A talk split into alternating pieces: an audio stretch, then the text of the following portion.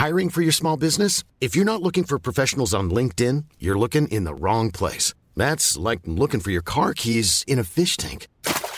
LinkedIn helps you hire professionals you can't find anywhere else, even those who aren't actively searching for a new job but might be open to the perfect role. In a given month, over 70% of LinkedIn users don't even visit other leading job sites. So start looking in the right place. With LinkedIn, you can hire professionals like a professional. Post your free job on linkedin.com slash people today. Nous sommes en guerre. Moi, moi, je, personnellement, je m'étouffe. Accélère Accélère Ils sont aux ordres du pognon Faut laisser la star tranquille.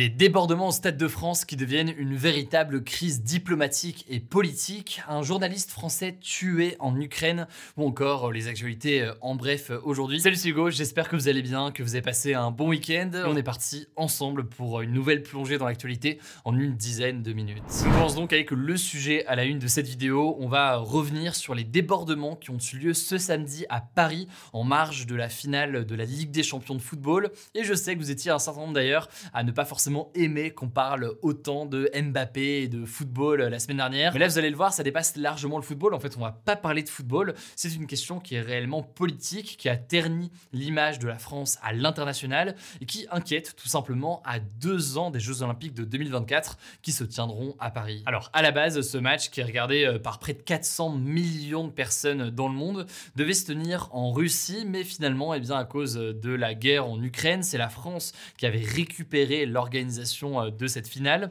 Et ça s'est donc passé au Stade de France, à Saint-Denis, euh, au nord de Paris, un stade qui peut accueillir 80 000 personnes. Pour l'occasion, donc, des dizaines de milliers de supporters des deux clubs finalistes s'étaient déplacés pour cette finale de la Ligue des Champions. Il y avait donc des Anglais soutenant euh, Liverpool et des Espagnols soutenant le Real Madrid. Tout ça, c'était donc une bonne nouvelle pour la France hein, de pouvoir organiser un tel événement. Sauf que, eh bien, leur accès au stade a été marqué par de multiples incidents, des incidents qui n'ont pas fait euh, heureusement de blessés euh, trop graves, mais qui ont tout de même euh, notamment reporté le coup d'envoi du match de 30 minutes, ce qui est très rare en fait à ce niveau de la compétition et en général sur ce genre d'événement d'avoir un tel retard, et ce qui a surtout créé de l'indignation dans les médias internationaux qui ont dénoncé les ratés de l'organisation et les violences des forces de l'ordre françaises, notamment avec des bousculades, on va en parler, ou encore une utilisation jugée abusive des gaz lacrymogènes. Alors je vais vous raconter dans quelques secondes ce qui s'est passé, mais la conséquence de tout ça, c'est donc un écho très négatif auprès euh, des médias internationaux. Et pour donner quelques exemples de titres, le média britannique The Sun a par exemple utilisé le titre Stade de farce pour euh, désigner ce qui s'était passé. Et les médias Le Times ou encore The Telegraph ont eux parlé de chaos. Quant à certains quotidiens euh, espagnols, eh bien, ils ont pu dénoncer, je cite, un scandale sans nom. Et du côté des supporters, eh bien, un certain nombre de supporters, notamment de Liverpool, n'ont pas pu rentrer dans le stade alors qu'ils disposaient de vrais billets. Enfin, ce lundi, dernier exemple de conséquence, eh bien, le gouvernement britannique s'en est aussi mêlé, se disant euh, extrêmement déçu de l'accueil des supporters euh, anglais euh, en France. Alors, une fois qu'on a dit ça, qu'est-ce qui s'est réellement passé? En fait, selon de nombreux témoins, eh bien, les stadiers et les forces de l'ordre chargés de l'accueil et de la sécurité ont été complètement dépassés par le nombre de supporters qui étaient présents. Bon, déjà, parce que forcément, il y avait beaucoup de monde, mais au-delà de ça, le nombre de supporters présents et qui étaient parfois désorientés à cause justement du manque d'indications sur la sortie par exemple des transports en commun et sur euh, les endroits euh, où aller. Ça a donc créé des gigantesques attroupements, si bien que certains points de contrôle aux abords du stade ont dû être abandonnés. Sauf que, eh bien ensuite, près du stade, plusieurs personnes sans billets ont tenté de forcer les accès et d'accéder au stade. Il y a notamment des images de personnes forçant les tourniquets ou alors escaladant les barrières. Et donc, eh bien, face à ça, les forces de l'ordre ont largement utilisé du gaz lacrymogène pour disperser les foules et euh, les faire partir. Alors ce lundi, une réunion se tenait à Paris justement entre euh, toutes les parties prenantes, donc euh, le ministère de l'Intérieur, le ministère des Sports, les forces de l'ordre, etc., pour faire la lumière sur tous ces dysfonctionnements et qu'est-ce qui n'a pas fonctionné pour que ça aille aussi loin. Des dysfonctionnements d'ailleurs qui ont pris une tournure vraiment politique puisqu'il y a eu des critiques venant de tous bords ce week-end, que ce soit de Jean-Luc Mélenchon, Marine Le Pen ou encore Éric Zemmour. Et donc à l'issue de cette réunion, le ministre de l'Intérieur Gérald Darmanin, a dénoncé, comme il le fait d'ailleurs depuis euh, samedi, je cite, une fraude massive de faux billets de supporters. Il explique que selon lui, 30 000 à 40 000 supporters anglais se sont euh, retrouvés au Stade de France, soit sans billets, soit avec des billets falsifiés, ce qui aurait donc perturbé l'organisation et les flux de personnes. Par ailleurs, la nouvelle ministre des Sports, Amélie Oudéa Castera, a demandé une enquête de l'organisme, donc l'UFA, qui gère le football en Europe. Il a aussi accusé le club de Liverpool de ne pas avoir suffisamment contrôlé ses supporters avant leur arrivée. Mais le truc, c'est que cet argument et cette justification de faux billets présents autour du stade, elle est contestée par les journalistes de plusieurs médias français et internationaux qui étaient présents sur place et qui estiment que cette version de l'histoire, à savoir des dizaines de milliers de personnes qui seraient venues avec des faux billets ou alors sans billets, est trompeuse et en fait n'est pas à l'image de ce qui s'est vraiment passé le jour J. Et donc certains déplorent et dénoncent en fait une mauvaise organisation de la part des forces de l'ordre et une utilisation donc potentiellement trop importante de la violence dans ce genre de situation. Bref, je vous le disais en intro, euh, ces incidents inquiètent en tout cas pas mal pour l'avenir, surtout qu'il y a d'autres événements qui vont venir dans les jours qui viennent. La France doit accueillir par exemple la Coupe du Monde de rugby en 2023 et surtout, je ne vous apprends rien, eh bien la France et donc euh, principalement Paris organise aussi les Jeux Olympiques euh, en 2024. C'est forcément des événements majeurs avec beaucoup de monde. Il y aura toujours ces questions de gestion.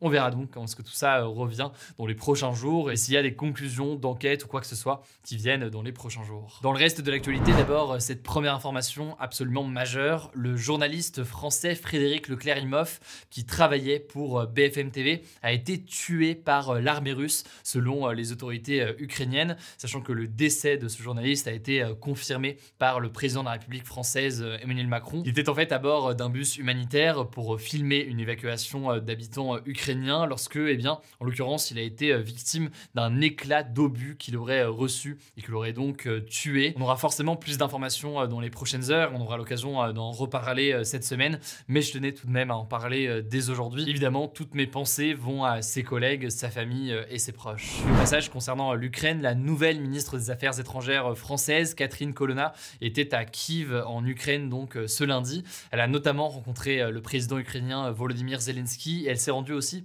à Boucha, ville où les militaires russes ont massacré de nombreux civils. C'était la première fois qu'un dirigeant français allait en Ukraine depuis le début de la guerre le 24 février. Deuxième information, 16 cas de variole du singe ont désormais été recensés au total sur le territoire français, dont 12 en Ile-de-France. La variole du singe, c'est donc cette maladie apparue initialement en Afrique qui provoque notamment de la fièvre et des boutons. On compte donc 16 cas ces derniers jours en France, dont 12 en Ile-de-France. La ministre de la Santé, Brigitte Bourguignon, a expliqué que pour l'instant, il y avait en France suffisamment de vaccins contre la variole, la variole étant donc une maladie cousine de la variole du singe, pour vacciner et ainsi protéger les cas contacts de ces personnes qui ont été infectées. Troisième information au Brésil, je vous en ai déjà parlé là aussi sur Instagram ce week-end, de très fortes inondations ont fait 79 morts et 56 disparus dans la région de Recife au nord-est du pays. Il pleut énormément en fait depuis mardi, ça a provoqué donc des inondations et des coulées de boue majeures. Presque 4000 personnes ont perdu leur foyer suite à ces inondations et sur place, eh bien, les secours cherchent encore aujourd'hui des survivants. Quatrième actualité en culture désormais, la Palme d'Or du Festival de Cannes a été décernée ce dimanche à Ruben Ostlund pour son film Triangle of Sadness, un film sur le naufrage d'un bateau de croisière pour ultra riches et qui se veut une critique notamment du capitalisme. Alors la Palme d'Or, hein, c'est une des plus prestigieuses récompenses dans le monde du cinéma. Le film eh bien, doit sortir bientôt donc au cinéma dans les prochains jours. À noter au passage que c'est la deuxième Palme d'Or qui a été reçue par Ruben Ostlund. Il avait déjà reçu une Palme d'Or en 2017 pour son autre film The Square. Cinquième information, c'est pas une bonne nouvelle malheureusement, ça fait écho à ce que je vous ai évoqué en fin de semaine dernière. L'orque qui était coincé dans la Seine et qui naviguait entre Le Havre et Rouen a été retrouvée morte. On l'a appris ce lundi. Elle était en fait très malade. Elle devait être euthanasiée a priori par les personnes qui étaient sur place qui tentaient de la sauver. Et son corps va être remorqué pour être autopsié. L'objectif sera de savoir pourquoi est-ce que cette orque est entrée dans la Seine alors que normalement elle est plutôt dans la mer et dans les océans et pourquoi est-ce qu'elle est décédée alors que visiblement eh bien, cette orque était très malade. Sixième actualité insolite désormais qui s'est passée au musée du Louvre à Paris précisément ce dimanche. Un homme en perruque qui était aussi en fauteuil roulant a jeté une part de tarte à la crème sur la Joconde, donc l'œuvre de Léonard de Vinci. Il avait en fait d'abord essayé de briser la vitre qui protège le mais quand il a vu que ça ne fonctionnait pas, il a donc étalé à ce moment-là visiblement cette tarte à la crème sur la vitre de l'œuvre. Heureusement donc, grâce à la vitre de protection, le tableau n'a pas été abîmé. De son côté, en tout cas, l'homme a expliqué notamment que son geste était pour la planète. C'était assez flou. En tout cas, la police a ouvert une enquête pour tentative de dégradation d'un bien culturel. Voilà, c'est la fin de ce résumé de l'actualité du jour. Évidemment, pensez à vous abonner pour ne pas rater le suivant, quelle que soit d'ailleurs l'application que vous utilisez pour m'écouter. Rendez-vous aussi sur YouTube ou encore sur Instagram pour d'autres contenus d'actualité exclusifs. Vous le savez, le nom des comptes, c'est Hugo Décrypte. Écoutez, je crois que j'ai tout dit. Prenez soin de vous et on se dit à très vite. Hey, it's Danny Pellegrino from Everything Iconic. Ready to upgrade your style game without blowing your budget? Check out Quince. They've got all the good stuff shirts and polos, activewear, and fine leather goods, all at 50 to 80% less than other high end brands. And the best part? They're all about safe, ethical, and responsible manufacturing. Get that luxury vibe without the luxury price tag. Hit up quince.com slash upgrade for free shipping and 365 day returns on your next order. That's quince.com slash upgrade.